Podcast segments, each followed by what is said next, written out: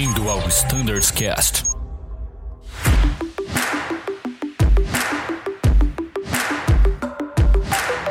Fala pessoal que escuta o Standards Cast, bem-vindos a mais um episódio.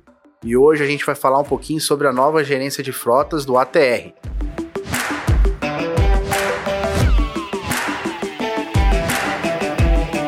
E para isso eu trouxe aqui o comandante Rodrigo Arana para falar com a gente hoje. Seja muito bem-vindo, Arana. Ô, Tiagão, obrigado. Audiência aí que tá sempre assíduo aqui no podcast.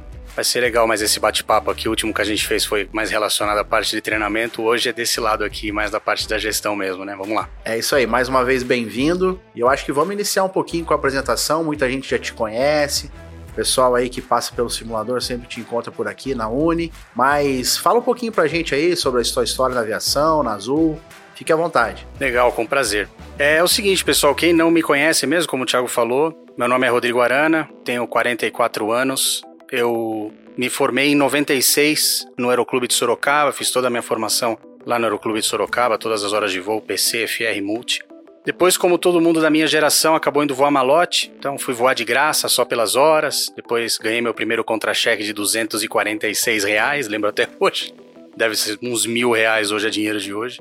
E acabei voando Sênica, Navajo, depois comecei a caminhar mais pro lado da aviação executiva, acabei voando é, Sênica na aviação executiva. Esse, esse cara que eu voava, ele acabou comprando um Pilatus, eu fui voar Pilatus, King Air, entrei num táxi aéreo depois, já um pouco maior a empresa. Era o táxi aéreo que era da Transbrasil, na época chamava Target, que era até o representante da, da Pilatus, que eu tive a oportunidade de fazer um curso na fábrica, trasladar alguns aviões para lá e para cá. E aí acabei voando Learjet Citation lá. Em 2004 tive a oportunidade de vir pela primeira vez para a linha aérea. Eu entrei na Gol no começo da empresa, praticamente, eu estava com dois anos e pouco é, copiloto 737. Aí por lá fiquei até seis anos, até ser promovido a comandante. Aí fui promovido. Acabei passando pela área de CRM, um pouquinho no Fly Standards. E depois fiquei 13 anos lá na Gol. Teve a oportunidade de eu entrar direto de comandante de 737 para comandante de 787 na Qatar. Era um desejo muito grande que eu tinha desde, desde jovem me preparar para ser comandante de uma, de uma empresa aérea desse esporte, long haul flights, esse tipo de coisa. Então, conversei em casa, vi que não tinha outro momento melhor e decidi fazer a, a mudança. Não gostei da distância de casa, senti falta de casa do Brasil, da minha esposa e decidi vir para cá. A Azul na época me acolheu, tô aqui na Azul há quatro anos e meio, então quatro anos e meio atrás, em, a gente está gravando em 2022 esse episódio, né? E eu entrei em janeiro de 2018. E aí me acolheram aqui para comandante de ATR. Então, como eu entrei no final do rabo de fila total, falei, bom, vou ter que fazer minha trilhar meu caminho de alguma forma aqui que seja diferente, para talvez contribuir de alguma forma. Comecei a me oferecer, oferecido mesmo, sou oferecido mesmo. Me ofereci pro Lemi, pro pessoal, o que, que eu poderia fazer. Algumas pessoas reconheceram o, talvez alguma habilidade que eu tivesse e consegui vir pro simulador.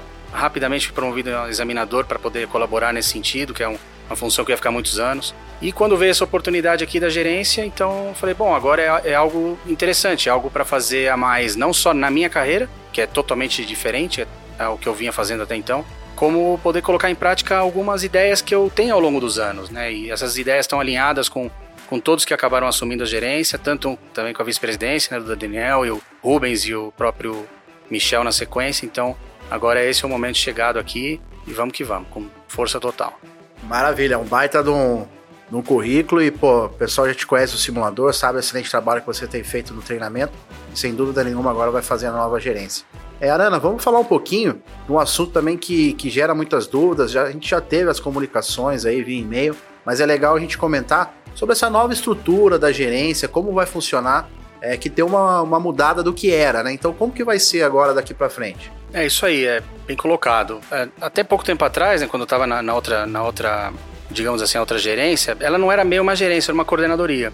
E hoje a, o Daniel criou toda uma estrutura para ser uma estrutura de gestão realmente. Então a ideia é como possivelmente os outros, os nossos outros colegas também vão comentar a mesma coisa, é, ela é uma, é uma estrutura realmente gerencial. Então a gente vai ter ferramentas de gestão, a gente vai ter bastante dado técnico, dado empírico, para poder trabalhar em cima da qualidade de vida do nosso time. Fundamentalmente é isso aí. O foco é cuidar da qualidade de vida do nosso time, porque todo mundo sabe na alta liderança, e é algo que a gente tem que resgatar essa confiança que foi perdida ao longo do tempo, de uma forma ou de outra, que a gente tá aqui é para tratar melhor a galera, tratar melhor a equipe, porque na sequência, os resultados aparecem de uma forma fantástica. Então, esse é o foco. Então, o Daniel criou uma estrutura para gente, que vai ser uma estrutura administrativa, onde a gente vai ter uma equipe dedicada, aparentemente até hoje, né? A gente está gravando dia 14, são seis integrantes que vão cuidar dessa parte de administrativa de aeronautas. Então, problemas menores, como que não são menores, né? Mas são numa escala, digamos, seriam menos críticos, que são problemas de crachá, alguma coisa do tipo, senhas e etc. Fica dedicado com essa equipe. A gente vai ter também, paralelamente, a gente vai ter um wingman trabalhando com a gente, que vai ser um coordenador, é um copiloto, está no processo seletivo. Eles estão sendo selecionados, a gente vai participar dessa seleção, então a gente vai dar a voz final de quem vai ser o eleito, que afinal de contas vai trabalhar com a gente, mas dentro do processo meritocrático que foi feita a nossa seleção, sempre no mesmo molde, com as entrevistas, as apresentações e etc. E essa pessoa vai trabalhar lado a lado com a gente, ela vai ter acesso a muita coisa, porque o foco mesmo é deixar a gente para gerir a frota através dos dados. A gente tem uma, uma equipe grande que trabalha com, com, dados estatísticos, é a parte de inteligência operacional. A gente vai ter a gente tem acesso a todos esses painéis, então a gente tem como passar um feedback muito importante e ser pela primeira vez, talvez, na, na história da empresa, a gente ser predictivo e não reativo às ações. Então a gente vai poder prever que algo mais à frente possa gerar um descontentamento e a gente atuar nessa maneira. E no paralelo, instruir as pessoas, que como a gente tem acesso aos dados, a gente pode talvez conduzir melhor e trazer o time mais próximo para a condução eficiente do voo e eles perceberem a importância que eles têm com relação às ações que eles tomam dentro da cabine do avião, do ponto de vista geral, seja de marketing, de gestão de pessoas ou na parte de lucratividade, principalmente com relação a economia de combustível. Então acho que o, a premissa, o tripé, tá por aí. Acho que é, esse é o caminho que a gente vai seguir mais ou menos. Então acho que a palavra que a gente pode usar é a qualidade de vida realmente, é uma gerência voltada para aumentar a qualidade de vida do tripulante. A gerência quer escutar o tripulante, quer escutar, porque a gente sempre fala, é uma engrenagem e nada melhor do que quem está ali na ponta, no dia a dia, vendo os problemas, que é o aviador ali, trazer essas informações para a gente, né? É bem interessante isso porque a, a comunicação ela vai permanecer aberta sempre e a gente quer escutar o, o, aviador, o que pode ser melhorado, feedbacks positivos também. E não só dentro da gerência, isso é, é um todo. A gente já trouxe aqui no, no, no Cash o pessoal do PBS, logísticos tripulantes, é, o pessoal da, da, engenharia, todo mundo trabalhando para me melhoria dos processos, para poder no final entregar realmente uma escala melhor, um avião é, melhor, climatizado, os processos funcionando. Então a gente está sempre de olho nas melhorias e a palavra, como você mesmo disse, é voltada à qualidade de vida do aeronauta. É, e alinhado com tudo isso que você acabou de falar, você vê, são algumas frentes que são colocadas mesmo fundamentalmente pautadas somente para a melhoria da qualidade do todo o nosso time. Porque se você olhar o comitê de PBS, comitê de hotéis, comitê de escala, tudo isso são conduzidos por quem? São conduzidos por nós mesmos. Nós, da equipe, do time que está lá na, na, na, ponta, é a equipe que vai trabalhar e vai passar para a empresa a demanda necessária. Porque às vezes o pessoal que está na, na gestão, hoje nós, né, no caso, a gente tem uma ideia que ela não funciona. Se a gente não tiver o feedback abertura total para falar, sem filtro, daquilo especialmente que não está funcionando, não adianta. Outra coisa é a CT a CT que foi colocada, ela é única e exclusivamente com foco na qualidade de vida do tripulante. É perceber aquilo que o RBAC 117 trouxe de penalidades, entre aspas, para nossa qualidade e a produtividade, trazer de volta para nós, para nós mesmos. Não é, não tem, não, não, não, mexe ponteiro do ponto de vista do, da empresa. Não é isso. É, não, não é para isso. Eventualmente, um dia a gente pode criar ACTs e, e, etc. que vão gerar qualidade de vida e mexer na produtividade para a companhia, o que é bom também, não é ruim. Mas não é esse caso agora, o foco não é esse. O foco é, é só cuidar da qualidade de vida da galera. E o legal da gente comentar, né, Arana, que a, essa CT ela surgiu da ida nas bases da nova diretoria, né, o Rubens, o Daniel, é, os próprios tripulantes sugeriram melhorias no, no RBAC 117 que a gente sabe que é algo novo e que foi implementado pouco tempo antes da pandemia. Então, assim, Agora, com, essa, com a retomada total da malha, que a gente está vendo pontos de melhoria. Como tudo na vida, tem melhorias e é isso que a gente está querendo. É, é, justamente propor melhorias que foram realmente propostas, né? Foram petições do próprio grupo, né? Exatamente, esse é o foco. Por isso que a, essa comunicação aberta e a liberdade para demandarem seja lá o que for, ela tem que permanecer. Ela, ela já era assim com os coordenadores que, que até aqui trabalharam, sempre foi. E é, é a premissa de toda essa equipe que está entrando. Eu, eu falo em nome deles também, porque é, somos todos iguais nesse sentido. Perfeito. É, vamos falar então um pouquinho sobre os desafios. A gente já comentou bastante sobre a nova área, mas o que, que você pode falar para os aeronautas, principalmente do ATR, que é a frota que você está tá gerindo?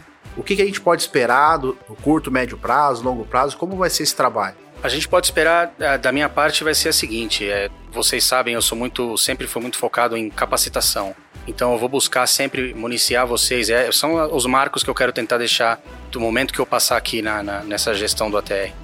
É a capacitação, eu vou buscar a capacitação das pessoas, vou dar informação, vou dar material, tudo que eles precisarem para gerir a, da melhor forma possível o voo que eles tiverem dar o maior número possível de informações, trabalhar o tempo inteiro de forma predictiva, sempre evitando ser reativo às coisas. Bastante visita, a gente vai, vai visitar bastante as bases, conversar, sentar, dialogar. Jogo aberto, sem filtro, sem nenhum tipo de frescura. E eu acho que para poder atingir o que eu considero que é o maior desafio, que é recuperar essa, essa confiança e, e sentir que o que a gente está fazendo é para eles. Esse é o grande desafio que a gente tem que ter. Eu acho que é por aí que a gente vai atuar, recuperar isso daí, que aí é meio caminho andado para sucesso total. Perfeito, não tenho dúvidas que vai ser um sucesso. É, Arana, queria agradecer a sua presença. Quero deixar à vontade esse canal para você voltar mais vezes. Fique à vontade para fazer as considerações finais e deixar seu recado para o grupo. Não, eu quero voltar sim, ainda mais porque é aquela coisa, né? A gente. Vocês vão perceber, pessoal, ao longo do, do, do caminhar da, da, geral, né, da, da gestão, vocês vão ver que a gente, a gente caminha muito junto, né? Nós somos escolhidos com características básicas de cada um. Eu sou um cara mais voltado para o treinamento, o Bruno é um cara mais voltado para o safety, o Thiago, que vocês vão ver em outras entrevistas, é um cara mais analítico, um cara mais engenheiro. E a gente tem o Stan, que é a, é a referência ao nosso EPR, ao nosso N1, né, o nosso torque pointer, para a gente dar aquela, aquela energia, né? Então, foi muito bem escolhido nesse sentido. Então, eu vou estar muito próximo, quero ficar próximo na parte dos podcasts de treinamento e etc, como sempre tive com vocês aí. E para o pessoal, é, especificamente, pessoal, quem não tem liberdade comigo, senta, não sinta qualquer, qualquer insegurança. Por favor, falem mesmo, entrem em contato, liguem, mandem e-mail. Não tem hora, não tem, não tem problema. Pode desabafar o que for, pode achar que é uma reclamação. Eu sou treinado mentalmente para não levar nada para o outro lado. Eu vou escutar com atenção e carinho não garanto que eu vou dar, às vezes, a resposta que você espera, porque às vezes pode ser uma questão de percepção. E eu vou mostrar o lado real com dados e etc. Nunca no achismo. Então, vamos lá, conto muito com vocês, é um desafio para todos e tamo junto até o fim.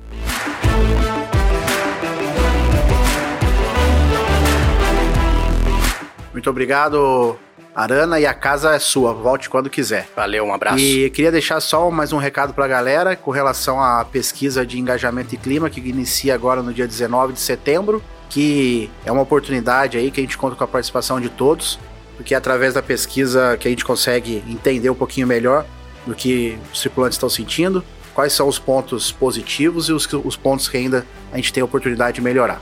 É, mais uma vez, muito obrigado e até uma próxima. Tchau!